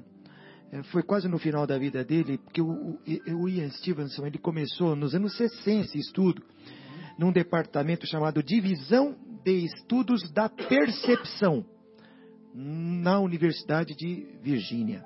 Né? São mais de 2 mil, como você falou, né, Zé? 2.500 casos pesquisados a fundo. Né? E esse caso desse menino chama James Leninger. né? É muito pitoresco, porque os pais, os pais deles eram extremamente céticos. Né? É, nasceram no estado da Louisiana, né, no ano de 2000, na verdade. É, o, o- na, na verdade, foi em maio de 2000 que começou toda a, a, a questão. Ele nasceu um pouquinho antes. Hoje o menino tem em torno de 18 anos. Certo. De é, 17 anos. vai fa- Vai fazer 18 anos. E assim, quando ele era bebê, ele começou a ter alguns pesadelos. né? Ele chutava e esmurrava. Era um movimento que ele fazia. Bebê, né? no, no, no, no berço. Até então, os pais... Ah, é normal, é um movimento involuntário. É. né? E assim foi durante um tempo. É, só que, com dois anos, ele já começava a, a fazer alguns desenhos, onde ele desenhava, dos dois, três, quatro anos, ele desenhava um barquinho, um, um avião e, e umas balinhas, tipo caindo assim, uns risquinhos, Uhum. como se ele estivesse atirando no barco e o barco atirando nele. Uhum. Né? Começou assim. E é, Uma criança de dois anos. é, e ele falava. é, acidente, é, é, homem preso, homem preso, é, avião afundando, coisa assim. Acidente, abat- abatido, fui abatido, tô preso, coisa assim. Com dois anos, mal sabia falar, mas as primeiras palavras era isso. Uhum. Então eles começaram, pô, mas peraí, né? O que está acontecendo? De onde né? ele está vendo isso? Né? Da onde está tirando isso um bebê? Uhum. né? Aí com três anos, continua essas, essas recordações, esses pesadelos, né? E os desenhos que iam, iam se é, aprimorando, iam, desenhos iam avançando, né? E a mãe indagava a ele, mas que homem não consegue sair? Quem é esse homem? Ele falava, eu. Aí a mãe perguntava, mas aonde você estava? Eu estava em um avião. Né? E o, o que aconteceu com o seu avião? Perguntando para um bebê, ele já tinha três anos. Foi abatido. Quem abateu foram os japoneses. O menino respondia isso. Aí, ele falava do, de navio, né? que ele, ele, ele ficava nesse navio, ele, é, é como se fosse um porta-aviões. Aí o pai começou a perguntar para ele: Ah, é qual o nome desse navio? Ele falou: Natoma. O nome do navio. Você falou o primeiro nome apenas: na, é, Natoma. Na verdade, depois o pai foi pesquisar, né? Aí, Natoma, ele começou a pesquisar na internet, lá, não sei, Natoma. Natoma, várias coisas, mas veio um caso. O nome de navio Natoma Bay, que participou de uma batalha em 1945. Olha aí a coisa já ficando é. mais complicada. Né? Isso, né? vai Porque avançando. Uma coisa é você falando de maneira, a criança quando está falando de maneira mais aberta. É. Você imagina, sei lá, tirou de algum desenho, Na tirou de algum... Aí começou a dar nomes, né? Nomes. Olha só. E aí, até então, não é nem o Stevenson. Uhum. É, foi os pais da criança, né? Uhum. E aí, o pai viu que tinha um navio, esse Natoma Bay, que participou da batalha Hiroshima, se não me engano, uma batalha na Segunda Guerra Mundial, no mar do Japão. Já começou né? a bater certas informações é. que a criança dava, né? E outra coisa interessante que ele, o menino assinava os desenhos que ele fazia, ele colocava James 3. Hum. James III. O nome dele era James mesmo, do menino. Mas ele, ele colocava esse 3. Então, isso era foi tomando corpo. Aí os, o pai, né, é, pesquisando, ia ter um encontro deste, dos veteranos de guerra que, que, que eram desse navio ou dessa batalha. E ele foi nesse encontro, era em outro estado. Né? Era como o pai já ficou com a pulga atrás da orelha. Né? Isso. Né? Tá e aí ele foi nesse encontro, só tinha os velhinhos lá, né? Que participaram da batalha. E ele conversando com os velhinhos. Teve algum piloto é, que vocês conheçam? É, quem morreu nessa batalha? Né? Ele não falou nome nenhum. Quem morreu nessa batalha? Aí o pessoal falou, os veteranos lá falaram assim, ó, só teve um piloto que morreu nessa batalha do nosso porta-aviões. Foi abatido. O nome dele era James, aí falou o sobrenome, James N. Ponto, aqui tá, eu coloquei James Houston Jr. Já é uma, é uma segunda geração, talvez até fosse uma terceira geração. E ele assinava James III. James Houston Jr., que morreu em 3 de março de 1945 no Mar do Japão. Aí, dos dois aos seis anos, o menino ficou aficionado por aviões. Ele conhecia, eles foram no museu, ele ficou parado em frente a um avião idêntico. Ele falou: Esse avião é tal, um avião de treinamento, eu já pilotei esse avião, é, ele falava coisas técnicas do avião super avançadas. Né? É, então, quer dizer, ele, ele, ia envelhecendo, ele foi passando mais informações. Aprimorando mais as informações. Muito mais informações. Aí o que o pai fez? Foi atrás de algum sobre um parente do James Houston Jr. Né? E encontrou uma irmã dele, desse, desse, do piloto. A única irmã viva. E o menino, chegando no local, entre as conversas, o menino falou assim: é, Você tem o quadro que a mamãe pintou para nós? A mãe havia pintado um quadro que esta irmã, essa senhora, nem se lembrava. O quadro ficou guardado no sótão 50 anos. Aí a mulher falou assim: Mano, não me lembro de um quadro, mas eu vou eu vou procurar. E foram embora. Aí voltou tudo, conversaram sobre várias coisas, mas o que marcou muito foi o quadro. Aí a mulher foi no sótão, procurou e achou o quadro. Aí ela, ela pegou, ela já era bem de idade, embalou o quadro e mandou para ele. Esse quadro que só é, eu já nem me lembrava mais. A minha mãe fez para nós dois quadrinhos, um para ele e outro para ela, né? Naquela época, muito interessante, né? E quer dizer, esse é o fato do quadro, o menino sem saber, ele não simplesmente ele não. Né? E outra coisa também interessante, ele tinha três bonecos, aqueles eles chamam de D-Joe, é o tipo Falcon, comandos em ação, né? Aqueles bonequinhos. Lembro, lembro. E ele batizou, ele tinha três bonecos, ele batizou de Walter, Billy e Leon. Aí a mãe achou estranho aquilo, ele tinha poucos anos, quatro anos, cinco anos. Falou assim, mas por que você batizou com Walter, Billy e Leon? Eu falei assim, porque eu encontrei eles no céu. Ele respondeu assim, né? Encontrei eles no céu. É, Olha só. esses três nomes estavam no mesmo esquadrão, né? Só que eles morreram antes do James. Morreram antes. Interessante, né? Você falou que ele encontrou os três no céu. São, são muitas informações Muitas, muitas. De um menino. caso de uma criança, É. né? Não tem como. E outra coisa que o menino falou assim, ele, ele chegou para o pai e falou assim, eu sabia que você seria um bom pai. né? Quando eu te escolhi, bom pai e boa mãe, bons pais, né? Quando eu escolhi vocês no Havaí. E aí o pai confidenciou que ele foi concebido no hotel, que eles estavam de férias, se era lua de mel, enfim No Havaí. no Havaí. Você ali, o James foi concebido. Olha só. Olha que interessante, você sabia que isso foi uma coisa sem. Imagina, como, Como que a criança ia saber? ia saber disso. Então, é, só que isso atormentava ele. Então, o que a mãe fez? A mãe pegou um barco, assim, vamos até o local, vamos visitar o local do acidente, da batalha. É Aí- que para os pais isso se come- começa a se tornar muito marcante, Muito. né? É uma coisa muito impressionante. É, né? porque também via o filho padecendo, né? Sim, sim. Aí a mãe já acreditava que ele era o, o, o- James, é, James Júnior. III, né? Re- James Houston III. Aí ela falou, olha, James, porque o, filho também se chamava James, por coincidência? Aham. Coincidência não, né? Nada é por acaso.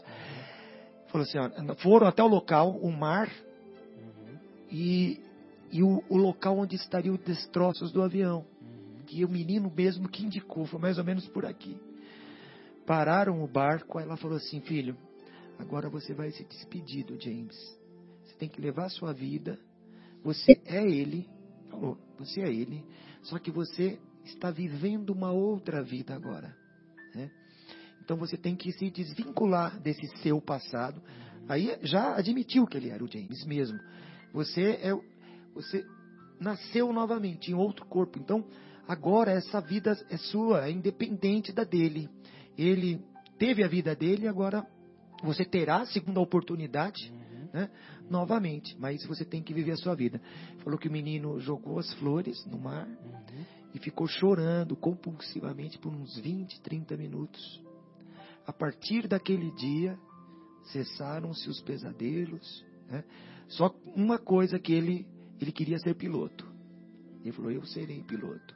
E até hoje, ele tem 17 anos, está para fazendo, eh, se, preparando se preparando para ser um piloto. Como Voltar a ser. voltar a ser piloto. E aí, e aí É. um. Ah, desculpa, você- você- Não, não, é isso mesmo. Já concluí. Acho que é, essa, essa narrativa do Marcos, aí desse caso, é realmente impressionante, mas assim, nos esclarece né, a misericórdia de Deus né, em apagar né, as informações sobre as nossas vidas Aí passadas, porque nós não teríamos condições, né, estrutura psicológica para. Para entender, para aceitar, para trabalhar. Por exemplo, a gente vai entrar numa família, né? Por exemplo, muitas vezes a gente é, tem, a gente se reúne, né? no- no- reúne novamente Sim. aqui encarnado, né? Com os, os nossos afetos e os nossos desafetos. Sim. E nós não teríamos estrutura psicológica, né? Você vê o, o caso, acho que foi muito interessante, né? Eu estava acompanhando aqui né, a narrativa do Marcos, Uhum. mas olha que sofrimento que foi. Não foi fácil até chegar nesse ponto que ele chorou e se, se desvinculou, né? se desligou. Não foi fácil. E é um uma coisa, vamos dizer assim, razoavelmente simples, né? Não houve ali, é, não, não houve assim, Uma marca, um trauma, né? é, não houve um trauma, vamos dizer, um desafeto pessoa com pessoa, era um acidente, né? Na guerra, um negócio assim. Agora, e quando É. as coisas são muito mais, né, que, vamos dizer, os casos, os casos são muito Traumáticos, mais- muito traumáticos e a quantidade é muito maior, por exemplo, Sim. quando ocorrem é, é, traições, sim. Furtos, assassinatos, aquelas coisas bonitas que a gente fazia lá no passado. E a É. gente volta para acertar a conta. E quem de nós, em sã consciência, nós aqui que já estudamos bastante, já lemos alguns livros de André Luiz, olha, Sim, sim, dúvida. quem de nós aqui em sã consciência poderia dizer que, ah, não, eu, eu conheço aqui tal, eu tô aqui com o meu irmão, mas na outra vida lá eu. é, ele me assassinou, mas agora ele é meu amigo aqui, não sei o quê. Não existe, Não existe. sabe? A gente, por isso, São é, fatos aí a gente, raríssimos, raríssimos, né, João? então, e aí, assim, uma coisa que eu sempre, é, é, às vezes questionava, conversava lá com a dona Marta, lá no centro que eu frequentava lá em São Paulo, a gente conversava muito, e ela contava, né, explicava bem isso, eu falava assim, eu não quero saber, porque muita gente quer saber o que foi na Eu outra não vida, não, eu não tenho absolutamente nenhum interesse em saber absolutamente Eu também nada, nada, nada de nada sobre ninguém. Também não. Porque, para quê?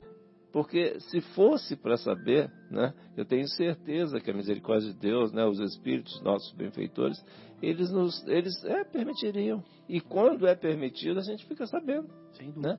E assim, muitas vezes a gente não tem oportunidade, né, no nosso dia a dia, na nossa postura, nos nossos pensamentos, nas nossas ações, a gente não tem ali uma intuição do que que a gente andou fazendo lá naquele passado Exato. distante, é? No íntimo, no íntimo tem, né? Lá você se lembra Não, e eu vou falar mais.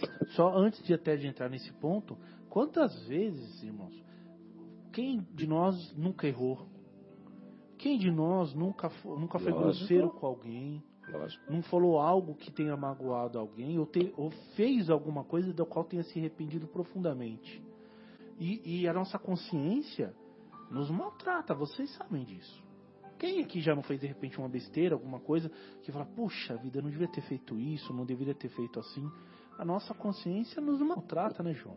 Re- e, e de forma recorrente, infelizmente, nós ainda Exato. somos muito frágeis, né? Exatamente. Agora, você, como o João disse, imagina você reencarnado, tendo que rever tudo isso, né? E Verdade. se estamos encarnados aqui com essa nova, com essa nova oportunidade, para que ficar olhando para trás nesse sentido, né, João? E, Exatamente. e o mais Exato. importante, o João falou também aqui, quer dizer, agora, ah, mas como nós vamos corrigir? Para isso, existem as nossas dificuldades. Todas as vezes que a gente tiver alguma dificuldade íntima, uma dificuldade que a gente sente interiormente, fala, puxa, isso aqui eu tenho mais dificuldade, tá aí um dos motivos da reencarnação. Pode acreditar, pode crer, É, é sim. pode crer. Verdade. Então, a reencarnação não é só para aquilo que nós podemos também positivamente. Olha, vou estudar mais, né? Vou é, é, iniciar melhor. Uma coisa que João falou desde o início que eu acho muito bonita, né? Olha, eu adoro música, tenho uma dificuldade, mas já iniciei nesta reencarnação, né, João? É, tô Você me falou. preparando para a próxima. Isso Muito é bom. Eu quero, eu quero, eu quero, é, é, eu quero começar a estudar violão também, que é uma coisa que eu gosto muito. E é engraçado que as pessoas vão olhar, né? Pô, você vai começar a estudar violão com quase 50 anos de repente. Mas como nós cremos na reencarnação, eu já estou preparando o meu, o meu espírito O espírito É. é, é imortal? para daqui, quem sabe, a Exatamente. duas reencarnações eu já toque mais ou menos. É. É, Eu não digo a próxima que virá. É, daqui a umas duas, Quem quem sabe, né? tá fazendo um show aí. sem Exatamente. dúvida, sem dúvida. Olha como muda, né, mãe? É. Nós temos que ter essa visão, né, que a- a- é, é eterno, você tem o tempo que for necessário. E muitos falam assim, puxa, como eu gostaria de ter voltado o tempo atrás e corrigir o que eu fiz, Perfeito. né? Você vai, vamos ter outra chance. Sim. Não se preocupe. Corrija a partir de agora, né? Como Jesus fala, vai, não peques mais. Você tem que ter a consciência que se fez errado. Ótimo, não irei mais fazer esse erro agora. Uhum. Porém, você vai ter. condições de corrigir aquilo, né, João? Na próxima reencarnação. Essa é a maior justiça que se existe. É a justiça Tem, divina. tem uma frase, acho que é do Chico uma- lá, que ele fala assim, que não- se, não, se não dá para fazer um novo começo, dá para fazer um novo fim. Sem dúvida. Exatamente. Essa, Daqui essa por frase diante. é extremamente consoladora. Não é? Consolador. Mas é muita consolador. verdade, né? Isso aí, né? E cabe um esclarecimento aqui, eh, Marcos, em relação ao pecado, que eu talvez já até tenha falado aqui, mas é importante. Uhum. Quando Jesus nos diz assim, vá e não peques mais. Às vezes é uma das coisas que eu me pegar e falar, mas como não? Mas como não pecar mais, senhor? Como não pecar Né? mais, é Ninguém verdade. muda completamente assim, ninguém vira santo e tal. Né? Mesmo todas as pessoas que encontraram Jesus, eu ficava pensando, mas como? Eu acho que fosse na época eu ia virar, senhor, desculpa, mas não- nesse ponto eu não sei se vai dar. Porque É, qual o é que a que Jesus está falando? Jesus está falando da intenção. Intenção, exato. Porque veja, uma coisa, errar nós vamos. Mas o pecado é quando você mesmo sabendo que não deve faz, É isso mesmo. né? Por uma ignorância espiritual. É diferente quando você agora tem o conhecimento e faz conscientemente. Isso. Então aí nós podemos usar a velha palavra usada por nossos irmãos católicos, que é o pecado. né? Uhum. Agora, quando você comete um erro na, na intenção de acertar, né, que é que o equívoco, né, que é aquela coisa você achando que está fazendo o certo, mas por ignorância, às vezes você vê que não, que não era aquilo, há, há uma grande diferença. Há uma grande diferença. né? E isso até se aplica a Paulo, né? A Saulo. Perfeito, Saulo. perfeito. Que dentro do que ele achava certo, Isso, cometeu muitas coisas erradas. Né? Exatamente. Mas era um homem justo e até Jesus Sincero, né? o convocou para o Isso, trabalho. Ele estava ele tava sendo sincero com os Sincero. Os que princípios. ele fez com os princípios. cristãos, ele fez por, por má intenção ou por Uhum, maldade. Ele exato. fez com sinceridade do coração. É. Ele, ele, ele, para ele, defender as leis, ele né? cria que aquilo era o correto, era o que dizia a palavra. Né? E era um absurdo não seguir as palavras. né? Exatamente. Dentro, então do, entendi, dentro do que era o entendimento dele da época. Exato. Ele, E mesmo- até ele hoje mesmo acontece doutor da lei, isso. né? E tanto isso era verdade que o próprio Cristo foi ao encontro dele na estrada de Damasco para, para convertê-lo ao trabalho cristão É. de tão valoroso, Em função do valor dele, tão exatamente. dedicado. Dedicado, exatamente. Fala, É, porque este sincero, servo fiel, é fiel, servo mas ele está equivocado, está seguindo no Exatamente. caminho contrário. É. Olha que perfeito. Perfeito, né? né? E Paulo é extraordinário nesse ponto, porque Sim. Paulo é ali, podemos dizer que é uma mini reencarnação, Uhum. tá certo? É. É a reencarnação ainda, E- encarnado, encarnado. É verdade. porque quando Cristo Numa vida Saulo, só ele, Saulo, ele corrigiu. Exato, por que me percebe? Porque é o verdadeiro sentido da reencarnação. Olha a vida de Paulo mostrando É. pra gente que não é necessário nem você reencarnar para fazer melhor Uhum. na própria vida, como diz Chico. Não é necessário Ninguém nem, nem pode- morrer de novo. Ninguém É, pode voltar vo- atrás. é, E fazer um novo começo, né? Mas É. nós podemos recomeçar agora e fazer um novo fim. Exatamente. É perfeito. É e aí perfeito. Paulo nos surpreende quando ele diz: Senhor, o que queres que eu faça? É verdade. Na Ou hora, seja, né? né, Muito Zé? impressionante. Não espere a outra reencarnação para começar a reparar os seus erros. Comece agora e continue na próxima Sabe reencarnação. por quê, Marcos? Porque o amor tem urgência. É, tem urgência, isso mesmo. E eu queria Boas. convidar aqui, aproveitar, aproveitando, nós estamos falando dessa passagem do, do, do Saulo, né? Uhum. ainda Saulo naquela época lá, que depois virou Paulo. Para quem não teve ainda a oportunidade de ler Paulo e Estevão, né? a, vida de, a, vida, a vida de Paulo de Tarso, nossa, Obra leiam. extraordinária. Obra extraordinária. Quem sabe a gente faça um programa livro. somente desse livro, né? Nossa, esse, Ah, livro, esse livro dá uma Colocar série de programa. Marcar. É, é verdade, está os três anos. Pra ficar uns três anos Eu, falando. olha, recomendo É a todos coisa- que ele é um livro transformador. Sem dúvida. Transformador. Então, retornando a. Nós estamos, sempre estamos no tema, né? Mas Isso, é. retornando mais propriamente diretamente, olha só a importância, né, Marcos, como você falou, de um caso como esse. E não é um caso isolado. Já são quase 3 mil casos, pelo menos até a última pesquisa que nós fizemos, de casos assim. Com todos esses dados, com todas essas provas, com, todas, com toda essa profundidade, né? Científica, é que, né? científico. É que tem casos que a ciência, o status, o status quo, como falamos por aí, fazem questão de virar as costas mesmo, né? Como se fosse algo menor, né? É, é por isso que muitos dizem, né? ah, mas o espiritismo tal é, é de fato terceiro, porque que, porque ah, o status quo do, do, do, do é, do que, é, quem lidera aquilo dali, que quem, quem a, a parte científica que, que lidera os estudos do mundo não vai ficar olhando para isso. Infelizmente, é. isso passa batido, né? E, e esse, não tem né, interesse, já, né? Não tem interesse nenhum. Esse é um tipo de pesquisa, né? Mas a gente estava até verificando aqui na, na revista Universo Espírita, Uhum. que estava sendo distribuída lá no Paulo de Tarso, tem um capítulo que fala das crianças geniais, né?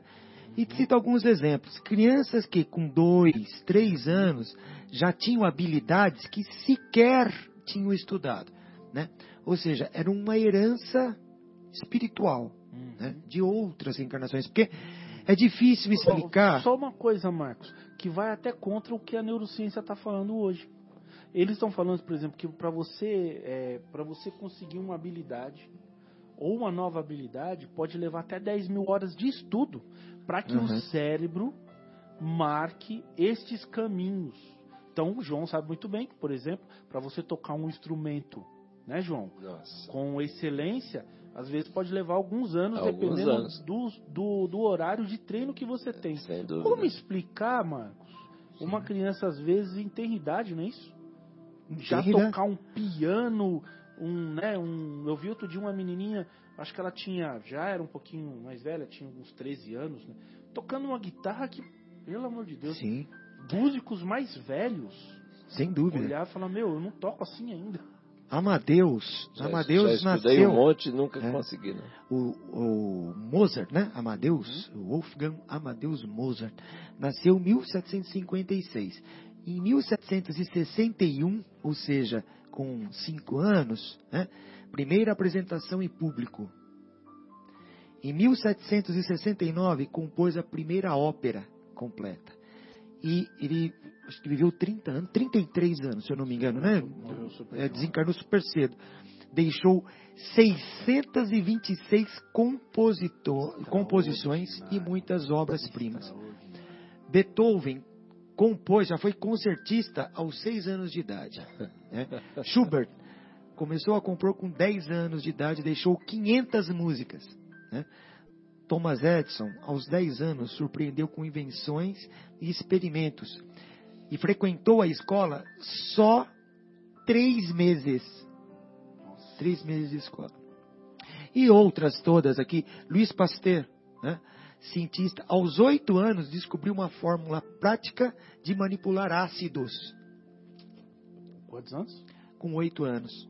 Copérnico, aos cinco anos, conhecia e já nomeava várias estrelas. Aos cinco anos. Como se explica isso, né? Pois Então, é. esse, esse é que dentro daquela linha lá, da, da- da- até a gente comentou na semana passada, né?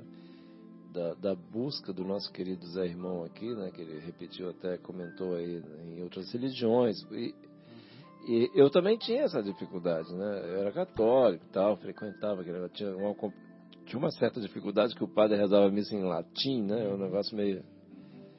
Assim, eu não entendia bem como é, qual era o espírito da coisa, né? Mas eu não- ainda não tinha discernimento lá para questionar, né? Mas a família toda era, e se eu não fosse na, na, na missa, eu Não escolha, né? se eu não fosse na missa, eu não ia no clube, né? Então eu vou na missa. mas enfim. E quer dizer, mas não, não tinha eh, não tinha explicação a, a diferença do espiritismo assim que traz, a né, tira o véu das palavras. E aí, Claro, é claro, João, só fazendo aqui um, Claro. se me permite, que é, é pra gente não, não, não deixar aqui uma injustiça, né?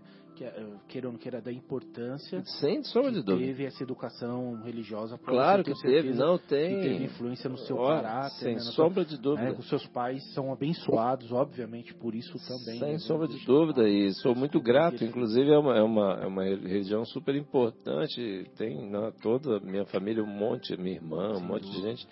São pessoas maravilhosas, super corretas. Só para deixar claro Cristãos, Claro, é, pra- que nós estamos- São cristãos, é, sem sombra de dúvida. Só que assim, tem uma quantidade de informação que ainda não tem, né? Fazer o quê? Mas assim, e aí, mas o ponto que pegava para mim, dentro daquela busca, eu tô, na realidade eu quis só ressaltar a busca, que eu estava lá, tinha a minha religião, era religioso, fiz lá, frequentava.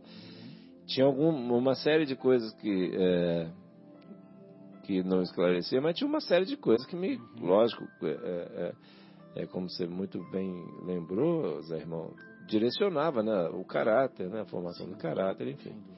Mas tinha uns pontos assim, e depois eu fui crescendo estudando tal, né, fiz engenharia, engenheiro XY, racional, aquele negócio lá, e eu não entendia, né, como é que pode, por exemplo, esse, esse exemplo do, de crianças é, é, músico, que a música é uma coisa que sempre me atraiu muito, e eu ficava assim, é, abismado com como poderia um molequinho de 5 anos tocar piano, sair rasgando piano, por exemplo, Beethoven dando concerto aos 6 anos de idade. Pois é.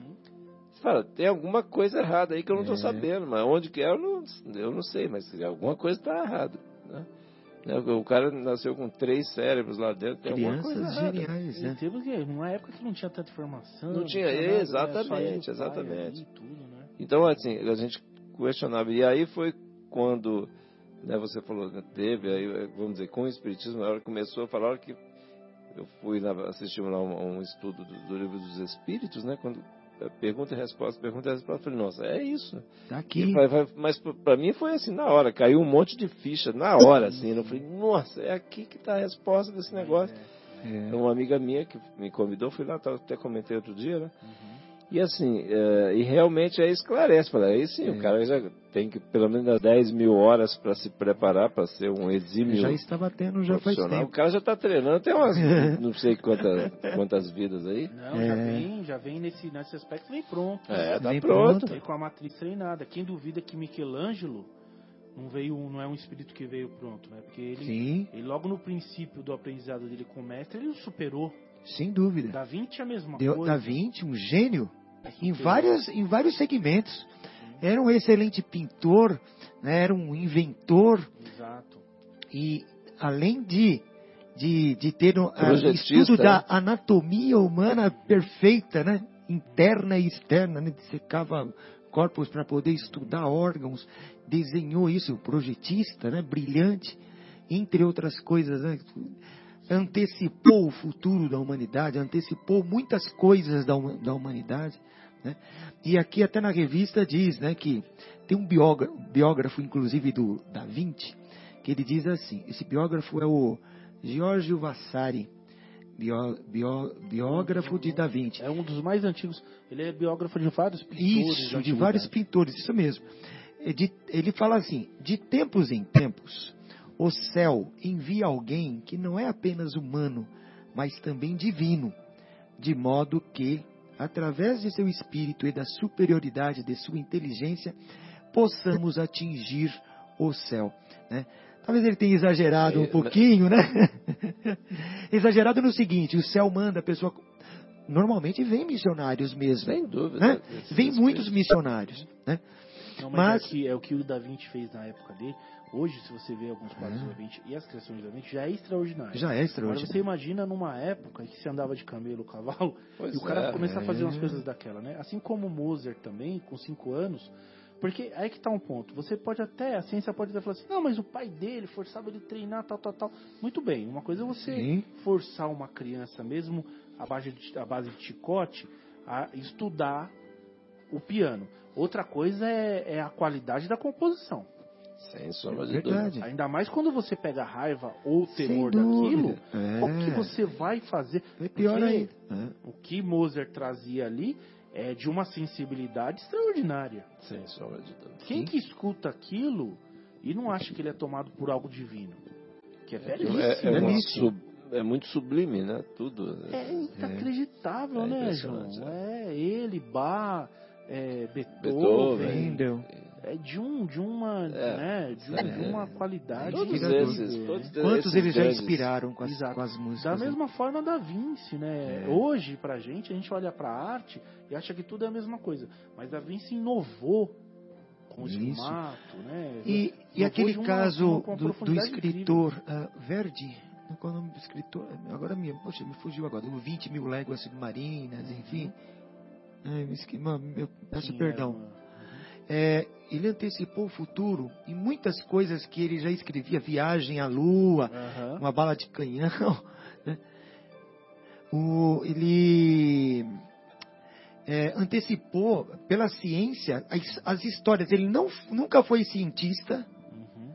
mas o que ele via, a cabeça dele pensava de uma tal forma que ele submarino nuclear, é, viagem à Lua, viagem ao centro da Terra, né, tudo isso ele pensou nessas histórias, né? Me, me ocorreu, eu esqueci o nome do, do escritor de 20 mil léguas submarinas.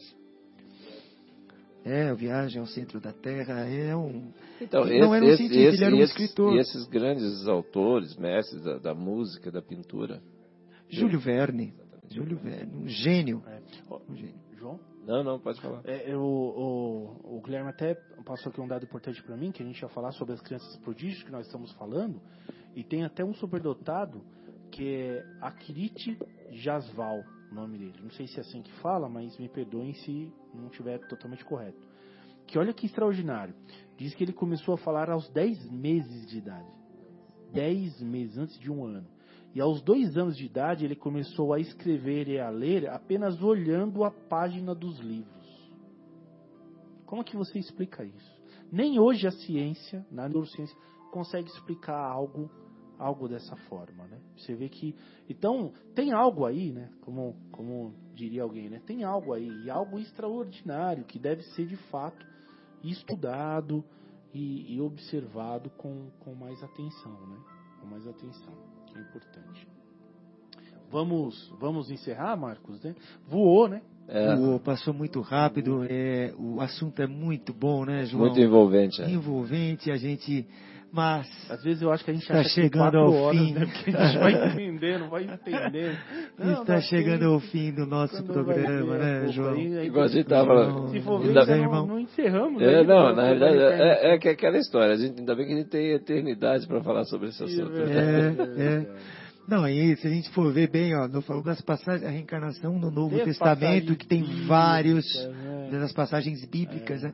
Onde Jesus, né? Exato, são Fala- vários temas. São vários temas, ah, o tema do Nicodemos, né? E é muito gostoso, né? Muito gostoso. É, realmente é muito bom. Mas chegamos aí então ao fim do programa de hoje. O Guilherme, Zé Irmão, o João, eu gostaria de, de agradecer é, a todos aí que, que estão nos ouvindo ou que nos ouvirão né, no podcast, na, no YouTube. Né?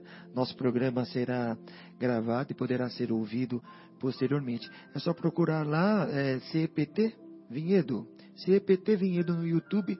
Tem todos os programas passados, enfim. Mas estará lá esse programa.